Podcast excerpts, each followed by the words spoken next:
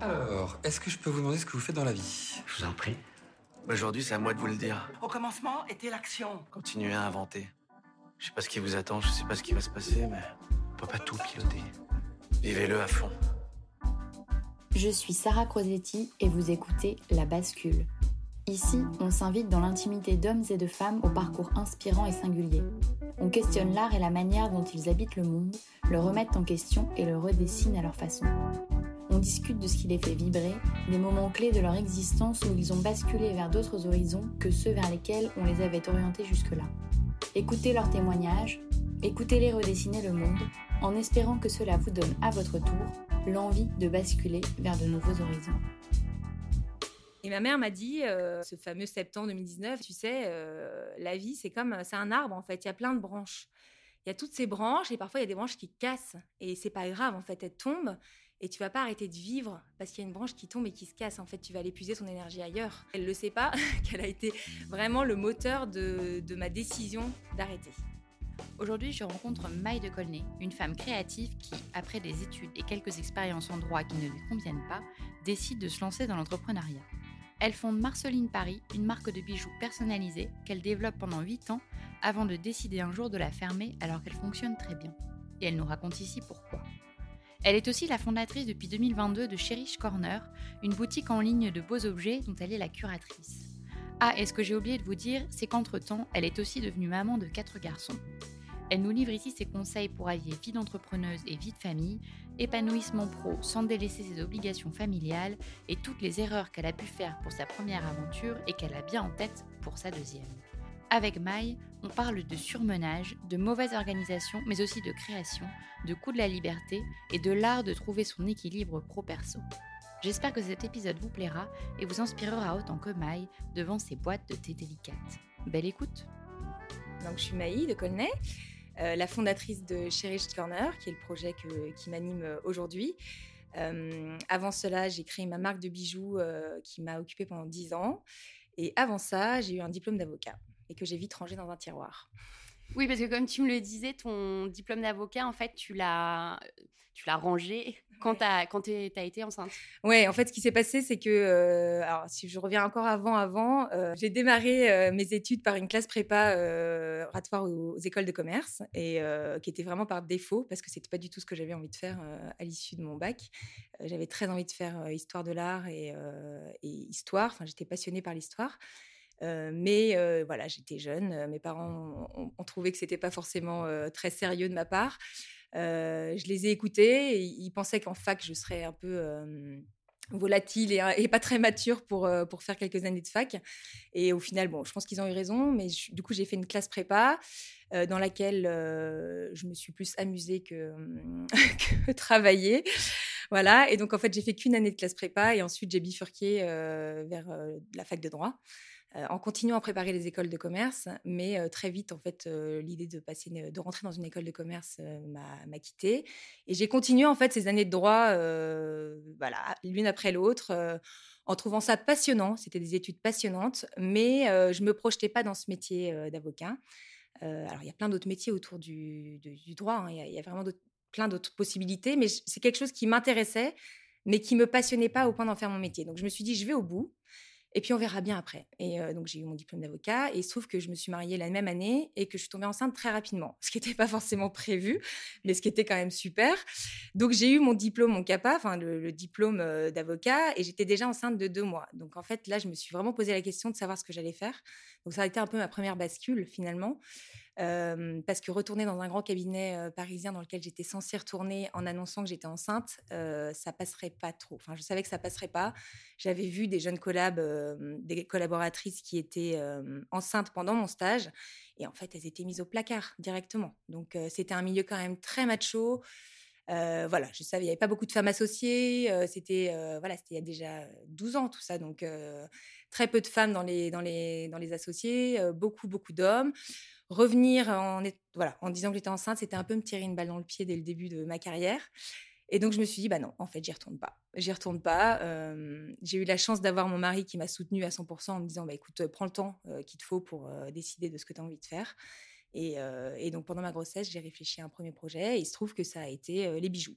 Voilà. Donc ça a été, c'était pas, je, je, suis très créa, je pense, et c'est à ce moment-là que je me suis, que j'ai écouté cette part créa de moi et, il fallait quelque chose qui puisse se faire assez facilement avec, peu de moyens, surtout au départ. Oui, mais parce que quand tu commences, effectivement, tu n'as pas, pas des milliers à mettre dans ton projet. Ben non, non, non, j'avais pas encore, j'avais pas encore de, de, fonds de côté, enfin d'argent, j'avais pas travaillé, donc c'est vrai que j'avais pas encore de, de, petits matelas pour démarrer avec un, un, coussin confortable.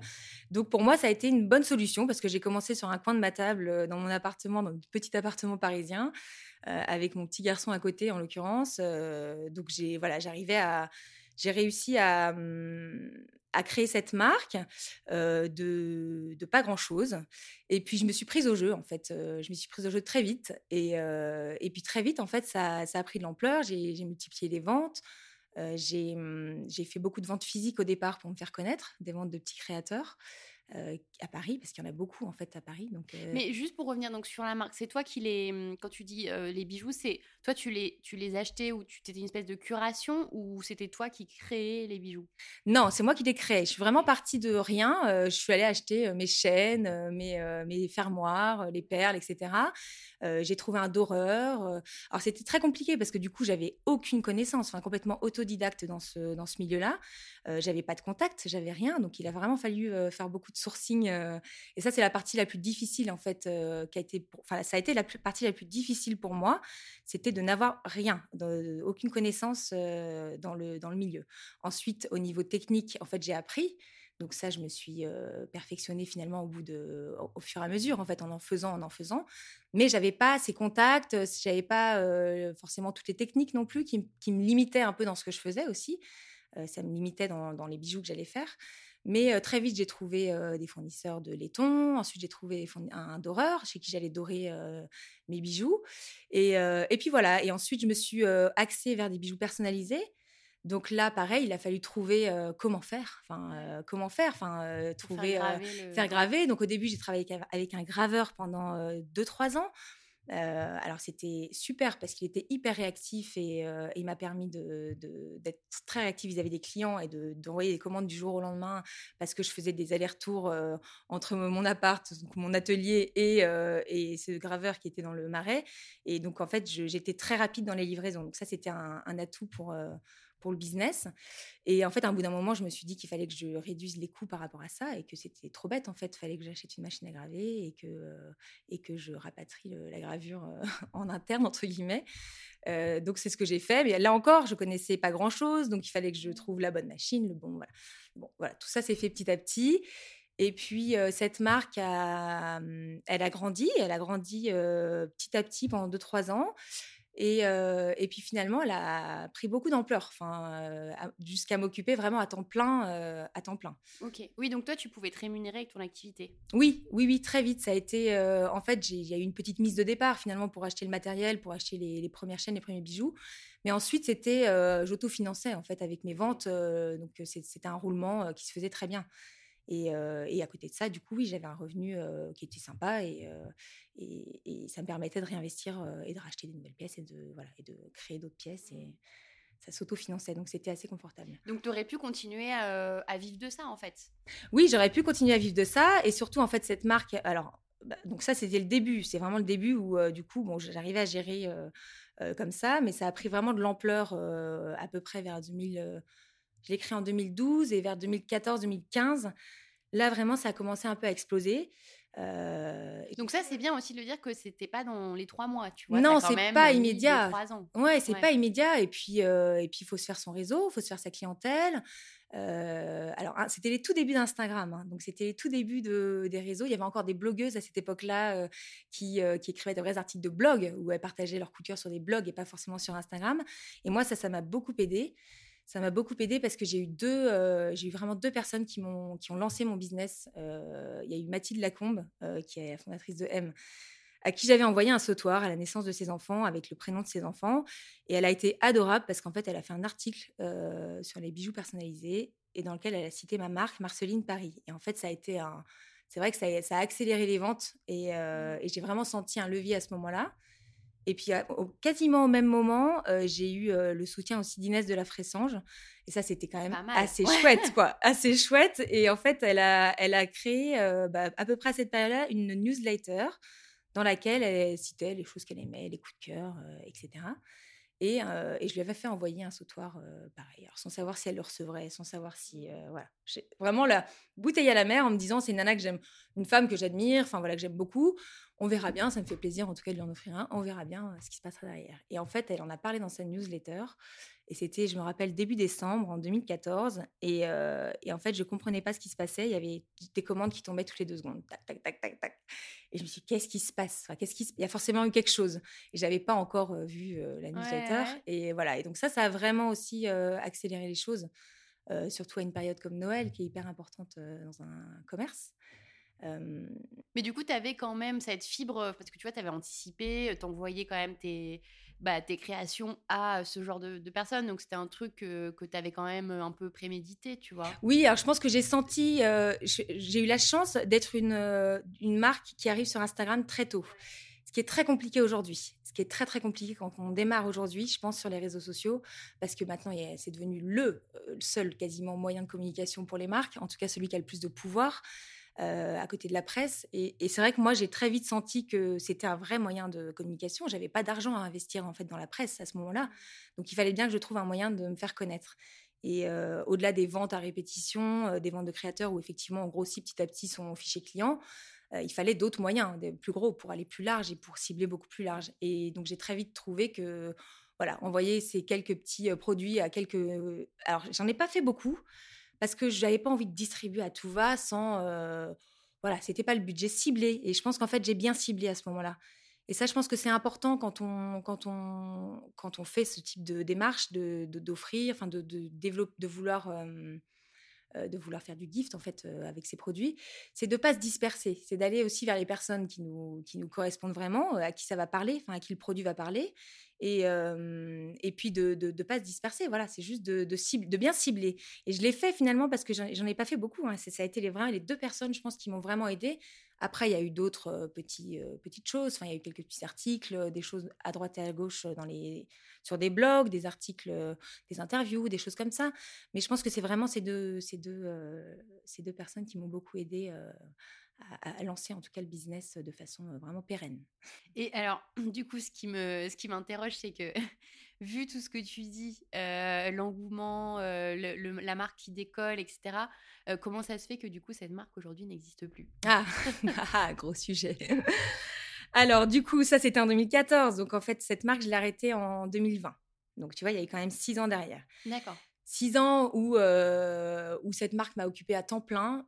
Euh, j'ai eu des enfants entre-temps. Donc, en 2020, c'est la naissance de mon quatrième. Donc, avant, j'ai eu trois enfants.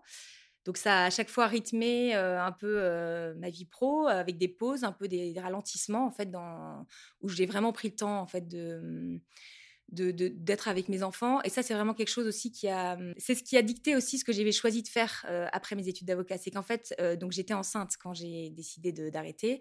Et pour moi, c'était hyper important, en fait, la famille et la place que j'allais mettre à la famille dans ma vie. Et donc, j'ai jamais voulu mettre ça de côté.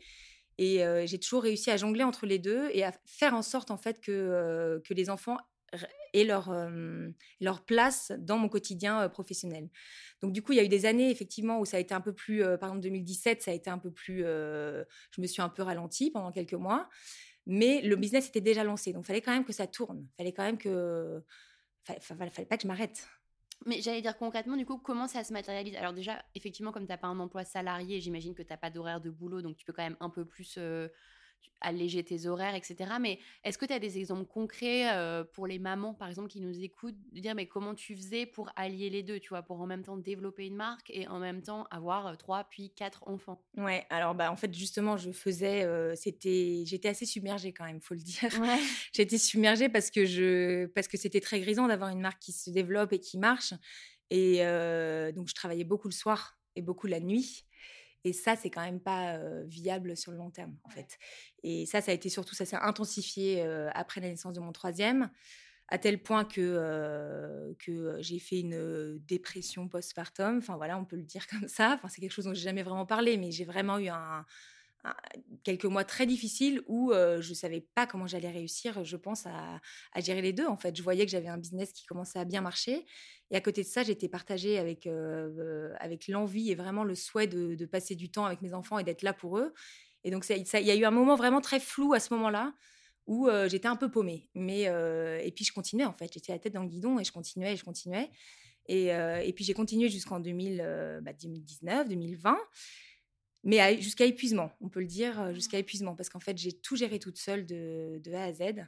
Hum, et donc après, après ces quelques mois où ça a été très compliqué, il se trouve qu'on a déménagé en fait à Rambouillet. Et ça, ça a été euh, un vrai choix de vie qu'on a fait, euh, qui a été aussi décisif pour moi dans ma façon dont j'appréhendais mon boulot, parce que du coup, je quittais Paris pour avoir une qualité de vie qui nous convenait, en tout cas qui me convenait à ce moment-là. On n'a pas attendu le confinement pour quitter Paris. Enfin, nous, voilà, on avait envie de quitter Paris euh, euh, à ce moment-là parce qu'on n'est pas des Parisiens. On avait euh, envie d'élever nos enfants dans un cadre un peu plus smooth et un peu plus calme.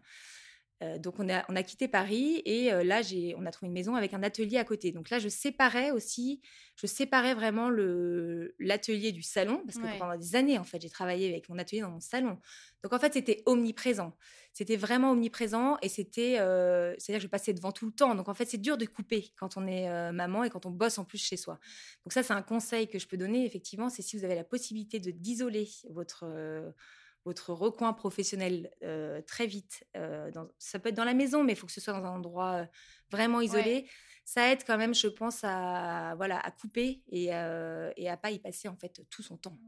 Donc moi, ça, ça c'est quelque chose que j'ai réussi à faire quand on a déménagé à Rambouillet, où du coup, j'ai vraiment voilà, tout déplacé dans cet atelier qui était vraiment l'endroit où je claquais la porte le matin, j'y passais ma journée et je claquais la porte le soir.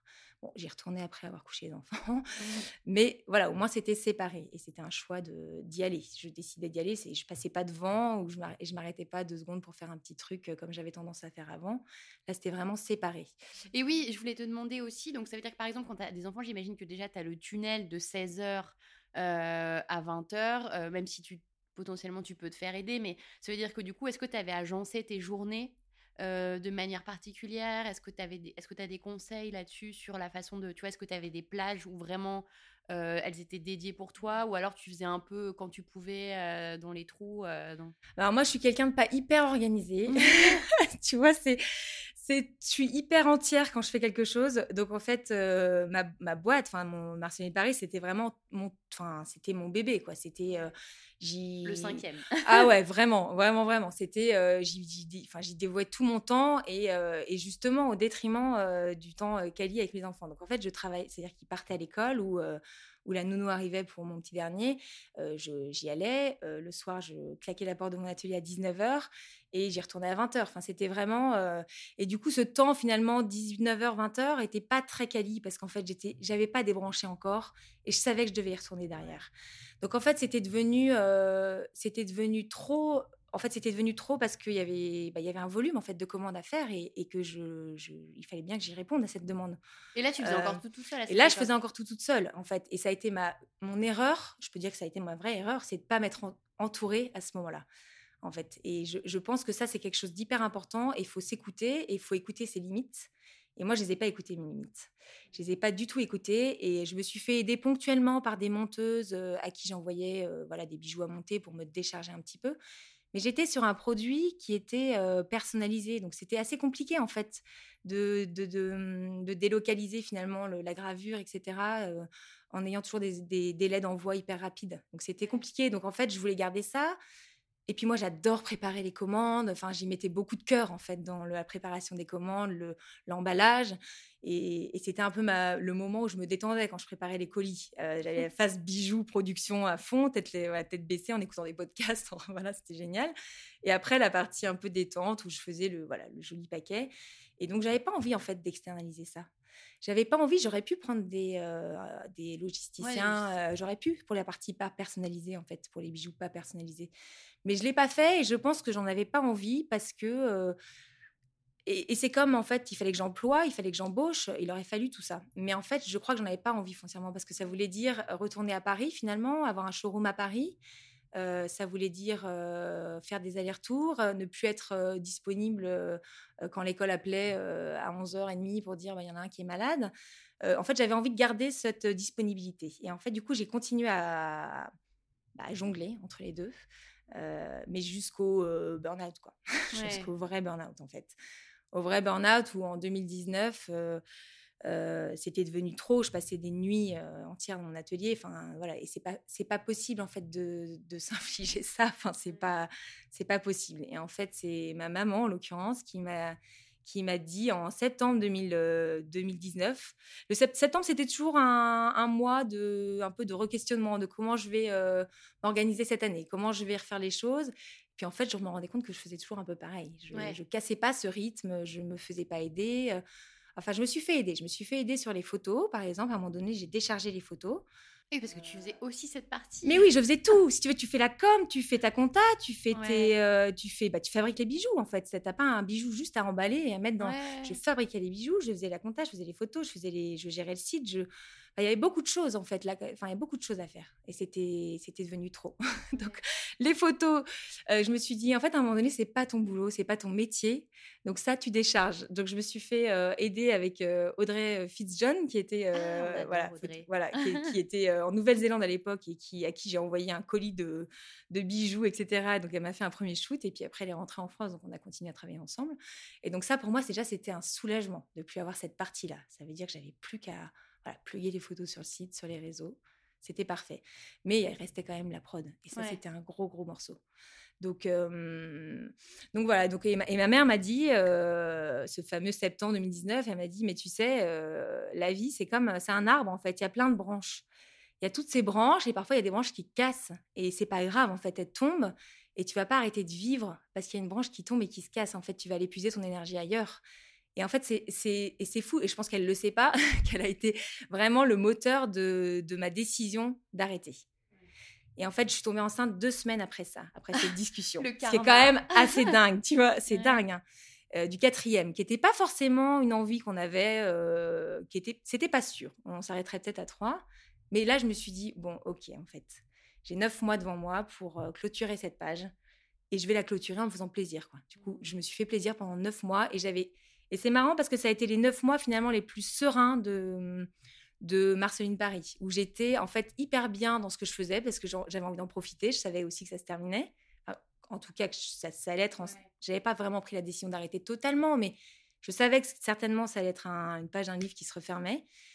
Et donc j'en ai profité, je me suis éclatée, j'ai développé un parfum. Enfin, j'ai voilà, je me suis vraiment amusée en fait pendant ces neuf mois. Et si bien j'ai même bossé jusqu'à la veille de mon accouchement, tu vois, euh, jusqu'au bout quoi, jusqu'au bout, jusqu'au bout. Et puis après j'ai arrêté, j'ai arrêté, j'ai coupé. Oui, dès la naissance. Du dès la naissance j'ai coupé. Et là j'ai coupé net. Et là j'ai vraiment coupé net. Euh, et, j'ai profité de mon bébé. j'ai profité à fond. J'ai profité à fond sans aucune deadline sur la suite. Et financièrement, ton mari, il pouvait assumer. Euh, Alors, du coup, mon mari était là. Et puis, j'avais surtout aussi, euh, bah, j'avais finalement 10 ans, enfin 8 ans, 8 ans à ce moment-là, voilà, de boîte où bah, finalement, j'avais quand même réussi à, gagner pas mal ma vie finalement avec ça. Donc, j'avais un petit coussin de sécurité qui me permettait de prendre ce temps pour décider de la suite. Mais parce que sans trop rentrer dans les détails, comment ça, j'ai aucune idée de comment ça se passe quand tu décides de fermer une boîte. Tu, t'es pas éligible pour le chômage. Non, bah non, parce qu'en plus moi là j'étais, euh, si tu veux, je l'ai mise. Euh, alors moi la gestion, j'ai, très mal géré ma boîte au niveau. j'ai très mal géré tout ce qui était euh, salariat, tout ça. Enfin en fait au début j'étais auto-entrepreneur jusqu'à 2017, donc pendant quatre ans. Et en fait, j'avais explosé les plafonds de, l'auto-entreprise, donc il fallait que je crée une société, mais je l'ai fait. Euh, ça a été un micmac. Alors ça aussi, c'est un conseil surveillez vos, surveillez les, moments où il faut passer à une autre entreprise, parce que moi, je l'ai fait trop tard. Donc en fait, j'ai eu des gros problèmes avec les impôts parce que parce que j'avais j'avais attendu euh, trop longtemps en fait avant de passer en société, donc j'avais dépassé les plafonds. Donc ça a été un gros gros bins euh, qui m'a pas mal miné aussi parce qu'en fait, j'avais pas le temps de m'occuper de cette partie-là. Donc bon, donc j'ai finalement réussi à switcher en société. Je je me suis pas salariée tout de suite et donc en fait après je me versais des dividendes quand j'avais voilà quand, régulièrement. mais du coup j'avais pas de chômage tout ça quand j'ai décidé d'arrêter. J'étais pas j'avais pas de chômage. Et puis surtout, je savais pas combien de temps j'allais arrêter. Et puis cette société, elle avait euh, donc il y avait la société et la marque de bijoux à l'intérieur. Mais cette société, elle pouvait me, elle me permettait de faire ce que je voulais. Je pouvais Hmm. très bien y redémarrer une autre activité. Et euh, dans mon objet social, c'était assez large en fait ce que je faisais. Ah, donc donc ça me permettait- changer de marque Je ou, pouvais euh, changer de d'accord. marque, voilà. Donc en fait, je l'avais mise en sommeil un peu en fait en, pendant. Oui, parce qu'en euh, plus, ça coûte assez cher, je crois, de vraiment Ouais, fermer. de fermer. Ouais. Ouais, et puis j'avais pas envie de la fermer parce que je savais que euh, j'allais en faire autre chose. En ah, fait, quand même, tu savais. ouais, je savais. Je savais que. Enfin, je savais. J'avais envie de prendre le temps d'être sûre. Donc je me suis dit, non, cette société, euh, voilà, c'est, elle est à moi, elle est là, je vais pas la fermer pour l'instant, je la laisse tranquille, je la mets en sommeil et je réfléchis. Et en fait, euh, au bout d'un an, euh, à la maison, dans la routine du quotidien, je me suis quand même rendu compte qu'il manquait un peu quelque chose. Enfin, voilà, c'était pas suffisant. J'avais besoin de, de créa, j'avais besoin de faire quelque chose, et c'était pas suffisant pour moi. Et là, je me suis retrouvée un peu devant un mur, tu vois. Ouais. Donc, qu'est-ce que je vais faire? Mais ça, c'est important aussi de. Ça, ça décomplexe un peu, je trouve, les mères, tu vois, qui se disent. euh, qui, sont... qui peuvent être épanouies par leur rôle de mère, mais qui, en Ouais. même temps, n'ont pas forcément envie que ce soit 100% de leur vie, quoi. Ouais, complètement. Et puis s'autoriser à prendre euh, du temps euh, pour être avec ses enfants et s'autoriser aussi à ne pas faire que ça. Enfin, Ouais, exactement. tu vois, de se dire, bah non, en fait, ça m'épanouit pas totalement et c'est pas être une mauvaise mère que de ne pas être épanouie là-dedans, en fait. Et, c'est- et, et je suis contente d'avoir eu cette période où je me suis autorisée, en fait, cette réflexion de savoir peut-être finalement que ça allait être ça qui me convenait, tu vois, peut-être, Ouais. Euh, mais finalement, non. C'est bien de, non. de- de tester les choses aussi. Ouais, c'est important de le tester et, et c'est important de parfois quand on peut prendre ce temps. On peut pas toujours, hein, on est dans un, un quotidien, on a des contraintes, on a des contraintes financières, des contraintes. euh, mais quand on peut le faire, moi je pense que c'est hyper important de remettre un peu les pendules à l'heure, tu vois, de, de faire un peu une rétrospective des années euh, qui sont passées et de se dire, ok, là je vais où maintenant en fait? Et qu'est-ce que je vais faire? Et c'est vraiment ce que j'ai fait à ce moment-là et je me suis fait aider par une coach en fait au bout d'un an parce que j'étais, alors je dis devant un mur, je t'ai dit devant un mur, mais c'est devant un océan finalement de possibilités. Et cet océan de possibilités, pour moi, c'était euh, la panique en fait totale, parce que je me disais mais je peux tout faire, je peux tout, je peux devenir, euh, je sais pas, chercheur au fin fond de, pour les océans, je sais pas où. Enfin, j'avais des milliards d'envies. Euh, je pouvais devenir, euh, enfin, il y avait plein de choses qui m'animaient, mais c'était ok. Mais attends, je fais, j'en fais quoi et, et je vais où avec ça? Donc j'ai pris une coach euh, qui a été super. elle s'appelle Nathalie euh, Lacondemine, elle est à Bordeaux. J'en avais déjà parlé, je crois. Ouais. Et, et elle m'a accompagnée, en fait. alors, c'était une coach enfin, de, pour dirigeants de société, en gros. Euh, mais finalement, le perso est très lié à tout ça. euh, quand on est entrepreneur, Euh, ça se lie beaucoup. Et, puis, moi, j'ai toujours mis beaucoup d'affect, en fait, dans, mon boulot.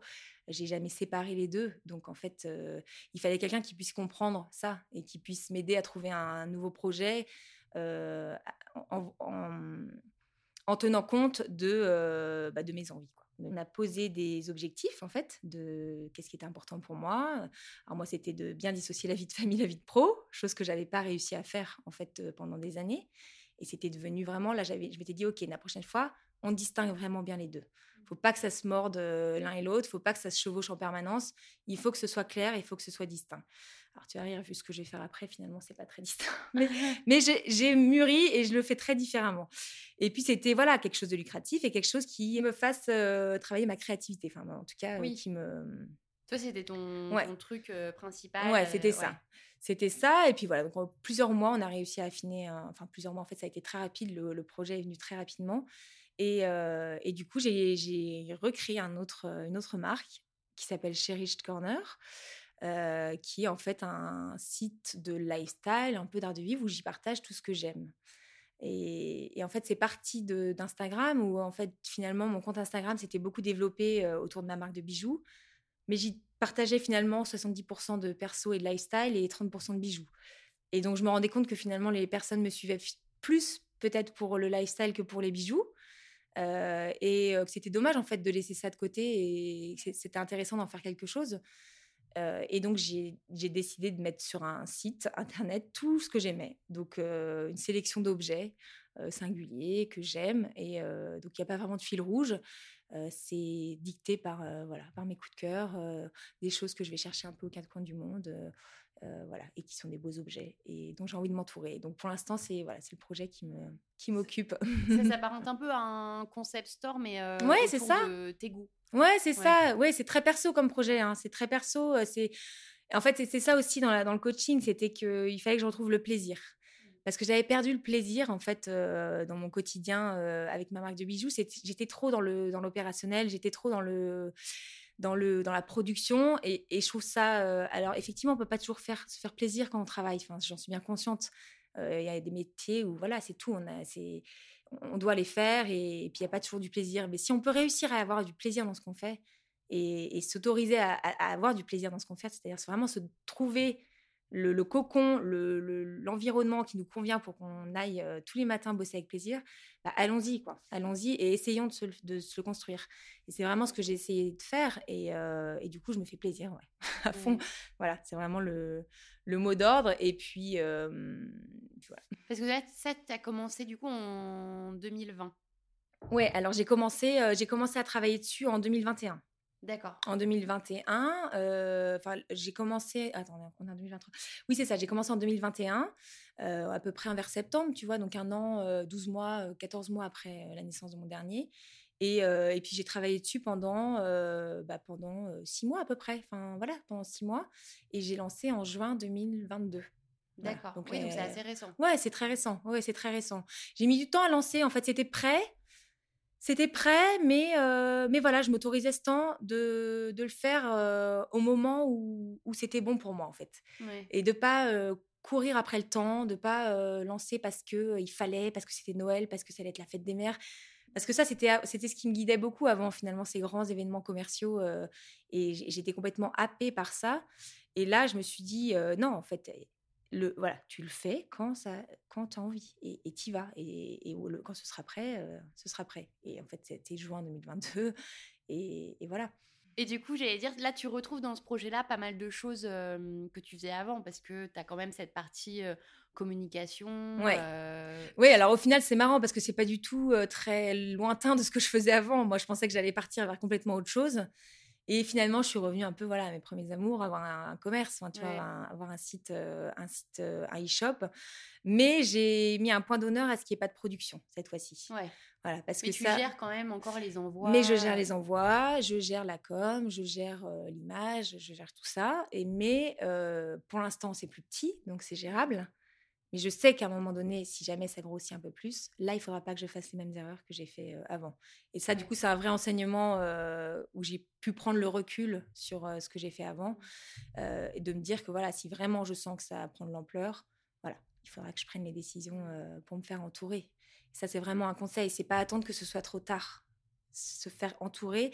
Et, je me dis toujours, on, on, réussit pas seul, en fait. On réussit pas seul. moi, j'avais tendance à. J'ai un peu ce caractère je suis hyper solitaire dans mon travail, je suis hyper solitaire dans ce que je fais, mais je me rends compte qu'en fait, c'est pas possible. C'est pas possible pour, pour grossir, pour durer. En fait, tu peux pas rester seul. Tu peux pas. les, success stories, sans être des énormes success stories, c'est des personnes qui se sont fait entourer, qui sont pas restées seules dans leur, dans leur, dans leur coin. Donc, ça, c'est vraiment quelque chose que je garde en tête pour la suite. On verra, mais c'est quelque chose que je garde en tête. Et est-ce que tu t'es fixé, au-delà de l'objectif de continuer à t'épanouir dans ce que tu fais, est-ce que tu t'es fixé des objectifs euh, type que ce soit financier ou même de d'étapes, de tu vois, de se dire bah dans, dans six mois, un an, j'aimerais développer tel projet ou j'aimerais. Bah alors j'ai toujours des projets, j'ai toujours plein d'idées dans la tête, mais je suis hyper, enfin je suis hyper intuitive, je fonctionne mmh. vraiment à l'intuition, donc je donc j'y vais sans trop planifier. En fait, c'est toujours comme ça que ça a fonctionné. En fait, le développement de Marceline Paris, ça s'est fait de façon très organique. En fait, j'avais rien planifié. J'avais, tu vois, j'avais jamais projeté de, projeté des business. Enfin, j'avais jamais fait de business plan en projetant, tu vois, des résultats à J plus 3 ans, 4 ans. Ça s'est fait de façon très naturelle. Et c'est comme ça que je fonctionne. Donc j'ai du mal en fait à, mmh, à faire des gros projets pour la suite. En, revanche, Cherish Corner, c'est un projet, euh, c'est un premier projet d'un plus gros, enfin c'est une première pierre d'un plus gros projet. D'accord. Euh, bon, qui verra le jour. Euh, c'est là, il y a plus d'investissement à faire. Il y a, y a, plus de, j'en parle pas pour l'instant parce que c'est encore à l'étape de, de, projet, mais oui, il y a quelque chose derrière qu'on aimerait beaucoup faire. Et là, c'est quelque chose d'un peu plus qui, engloberait mon mari avec moi dans ce projet. Euh, mais c'est pas pour tout de suite. Voilà. Mais tu as quand même une vision du coup. Oui, j'ai une vision. J'ai une vision. En fait, je sais où je veux aller. je sais où je veux aller Maintenant, je ne sais pas trop quel chemin m'y mènera. Je ne sais pas si j'y arriverai aussi. tu vois, je ne sais pas si j'y arriverai. maintenant, c'est à moi de me donner les moyens pour. Ouais. voilà, je pense qu'on a tous beaucoup de ressources en soi. maintenant, il faut savoir les utiliser et puis il faut, faut savoir un peu se les garder en, en ligne de mire, tu vois, et pas trop se disperser.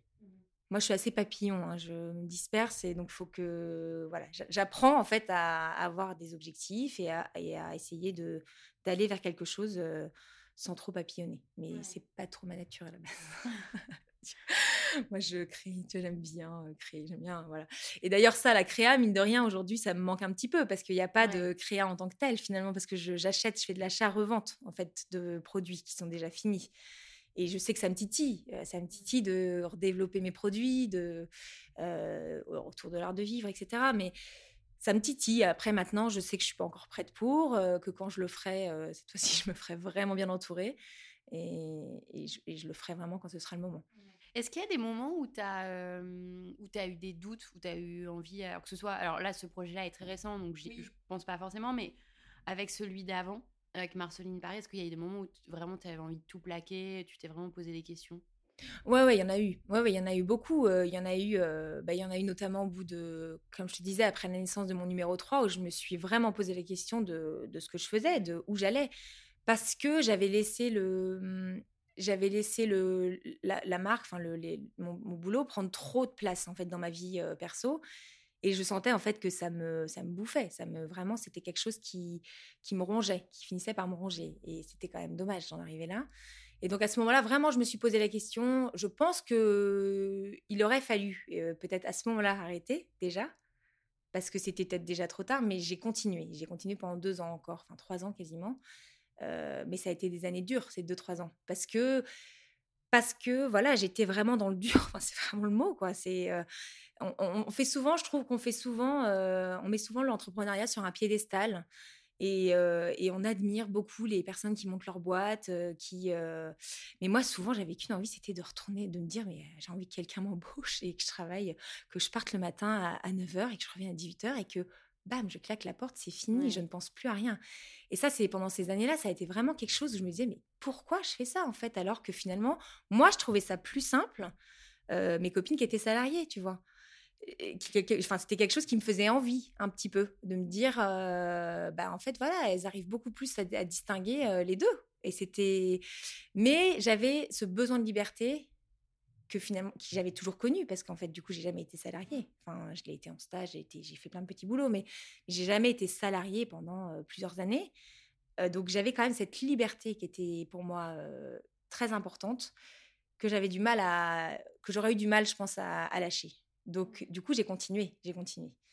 Mais jusqu'au point de voilà d'arrêter et de dire stop, c'est plus possible, c'est plus possible.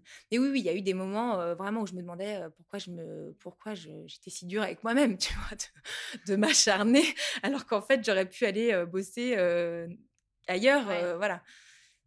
Non, mais c'est assez parlant. Effectivement, je trouve que je suis complètement d'accord avec toi parce que quand tu as ta propre entreprise ou ton propre projet, effectivement, t'as pas de week-end, t'as pas de. Enfin, non, c'est très mélangé tout ça. En fait, par rapport à, comme tu disais, des gens qui sont salariés, et en même temps, t'as tout ce côté liberté, t'organises ton temps comme tu veux. Donc en fait, c'est un peu effectivement le le penchant de ouais. Et je pense que c'est ce que les personnes euh, envient un peu dans l'entrepreneuriat, c'est de voir ces, ces, ces entrepreneurs, ces chefs d'entreprise qui sont seuls, gérer un peu leur emploi du temps comme ils veulent en disant «Oh, c'est quand même super cool quoi. Enfin c'est génial. Euh, elle décide quand elle veut de, bah, de fermer son truc, son site pendant deux mois parce que bah, elle a décidé que cet été euh, elle restait avec ses enfants ou autre ou et, je pense que ça, c'est quelque chose qui fait très envie. Mais moi, j'ai envie de dire, attention, c'est pas que ça, en fait. C'est pas que ça d'être à son compte. C'est tout. C'est quelque chose qui, est présent au quotidien.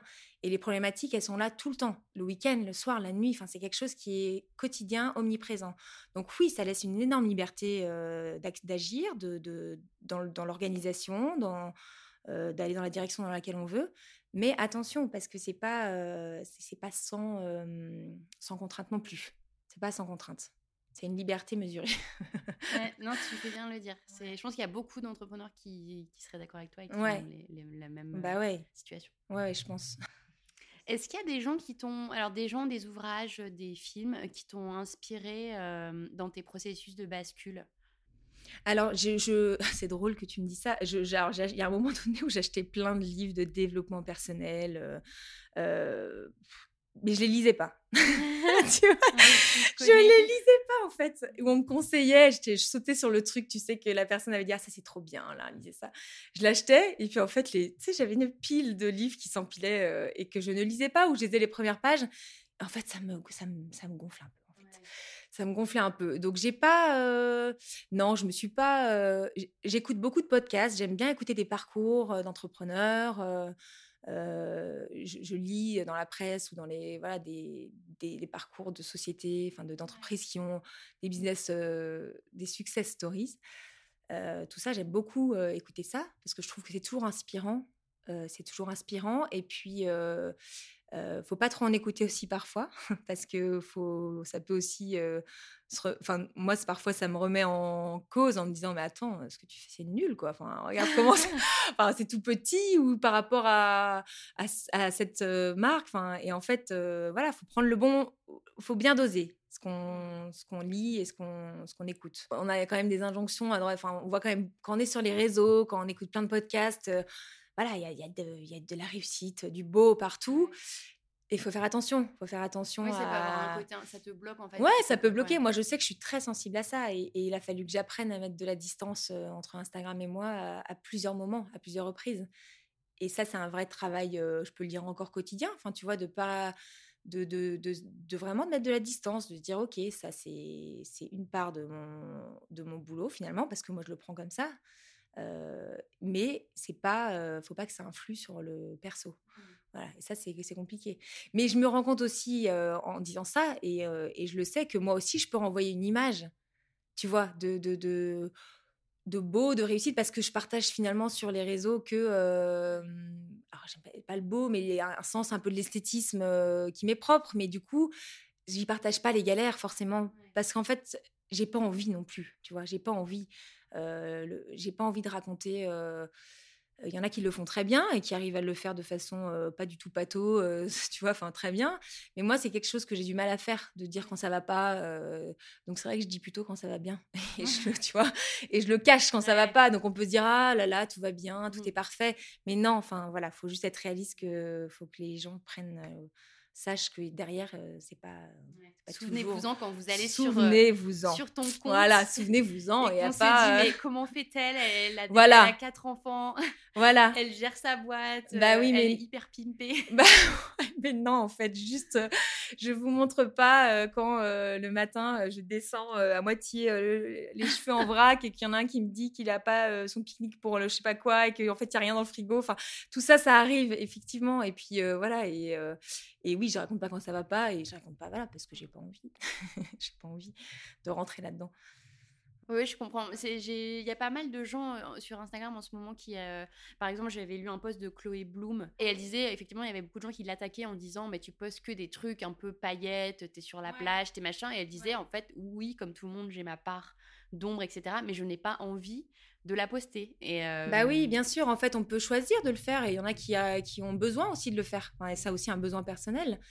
Mais moi, c'est pas mon angle d'approche sur Instagram. Et puis, tu vois, là, avec Cherished Corner, c'est euh, c'est vrai que du coup, j'ai envie de, de, de tourner plutôt ça vers l'art de vie, vers le comment euh, s'entourer de beau à la maison, de bien choisir les objets qui nous entourent, d'être dans le d'être dans une recherche de parce que moi je trouve que c'est hyper important finalement ce qu'on l'environnement dans lequel on est euh, de s'entourer de, choses euh, esthétiquement euh, qui ont une histoire, qui ont un héritage dans, leur fabrication et, tout ça. Donc en fait, c'est pour moi ce serait complètement incohérent d'aller dire que que ce matin ça va pas du tout parce que j'ai pas dormi et que je me suis réveillée 15 fois cette nuit.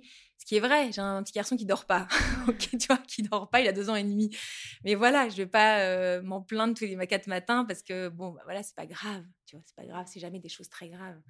Donc je préfère, euh, je préfère essayer de. Puis même moi, en fait, finalement, de, le fait de partager des choses qui sont euh, euh, positives, bah, ça m'aide aussi à passer au-dessus quand ça va pas, tu vois. Ça m'aide aussi. on arrive à la fin de cet entretien j'ai une dernière question rituelle pour toi qui est quel est ton conseil principal pour les gens qui ont envie de basculer? Alors, euh, bah, je pense que euh, ce qui est hyper important, c'est de prendre du temps pour savoir ce qui est bon pour soi. C'est-à-dire qu'on peut avoir envie de basculer, on peut avoir envie de changer de vie et on peut avoir envie de, de, de devenir entrepreneur quand on ne l'est pas ou autre. Et c'est ce que je te disais un peu avant. C'est que euh, je pense qu'il y a des personnes qui sont faites pour être entrepreneur. Et tout le monde n'est pas fait pour l'être.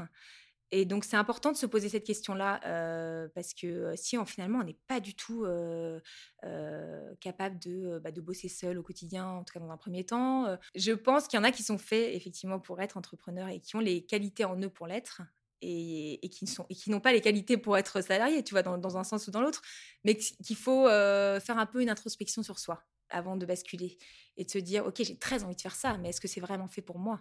Est-ce que j'ai les compétences ou en tout cas, est-ce que je pense avoir les ressources en moi pour pouvoir gérer ces situations-là qui vont se, qui vont se, qui vont venir? Est-ce que oui, est-ce que ça fait appel à tes talents un peu de... Ouais, est-ce que ça fait appel à tes talents et est-ce que et, peser le pour et le contre et et, puis après, bon, moi, je fonctionne beaucoup à l'intuition. Enfin, c'est vraiment quelque chose qui me guide. C'est-à-dire que j'ai toujours fait les choses parce que je les ressentais et donc, c'est ce qui me guide au quotidien. Enfin, c'est tout est très intuitif dans mon quotidien.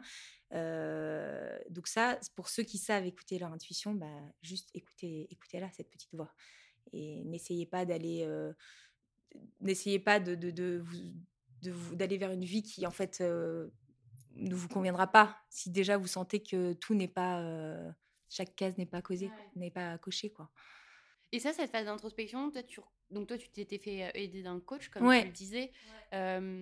tu penses que c'est aussi possible de le faire seul ou que c'est plutôt recommandé de t'aider de... Alors c'est marrant parce que peut-être que seul, en fait, elle, elle, c'est marrant parce que moi j'ai toujours fonctionné à l'intuition. Rétrospectivement, quand j'ai créé ma boîte, quand Marceline Paris s'est développée, ça a toujours été très intuitif. Mais quand j'ai fait mon coaching, on a fait un test, on a commencé le coaching avec un test de quotient émotionnel. Enfin, c'est, on répond à 200-300 questions complètement diverses et variées.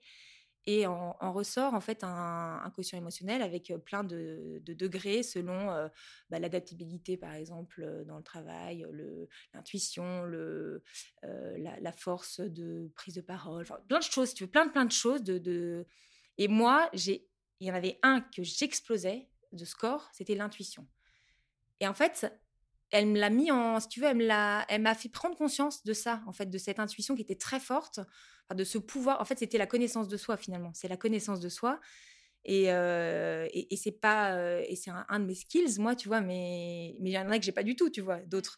Mais celui-là, je l'ai. Et elle m'a dit ça, c'est un super pouvoir en fait. Il faut vraiment que tu t'en serves au quotidien pour prendre les bonnes décisions, parce que en fait, quand tu n'écoutes pas ton intuition, bah, du coup, tu prends les mauvaises décisions. Les mauvaises décisions, tu les regrettes. Elles te font te sentir nul, te sentir, euh, enfin, euh, te, te, mettre, euh, te dévaloriser, etc. Alors qu'en fait, au final, tu avais l'intuition qu'il fallait pas le faire. Donc ça, c'est vraiment quelque chose, moi, qui m'a appris. Enfin, cette personne, de toute façon, m'a appris en fait à, à, m'écouter, parce qu'en fait, j'avais cette connaissance de soi, mais je l'utilisais mal. Je l'utilisais très mal. Donc, elle, elle m'a vraiment appris à, voilà, à quand je sens qu'il faut pas y aller, bah non, n'y va pas en fait. S'il y a un tout petit truc qui te dit n'y va pas, n'y va pas parce que derrière tu vas t'en vouloir, tu vas, ça va pas se passer bien parce qu'en fait tu sentais que c'était pas bon et du coup tu vas te dévaloriser et du coup euh, voilà. Et, ça, ça m'a beaucoup aidé ce coaching, tu vois, ça m'a beaucoup aidé à, hum, être plus à l'écoute de moi, de, de, ce qui vraiment me convenait. Donc ça, oui, ça peut être un bon conseil de, si vous pouvez le faire, euh, de, de vous faire aider, euh, de se faire aider pour pour faire un point sur ses compétences, sur ses atouts et ses faiblesses aussi pour les travailler. tu vois, dans les deux sens.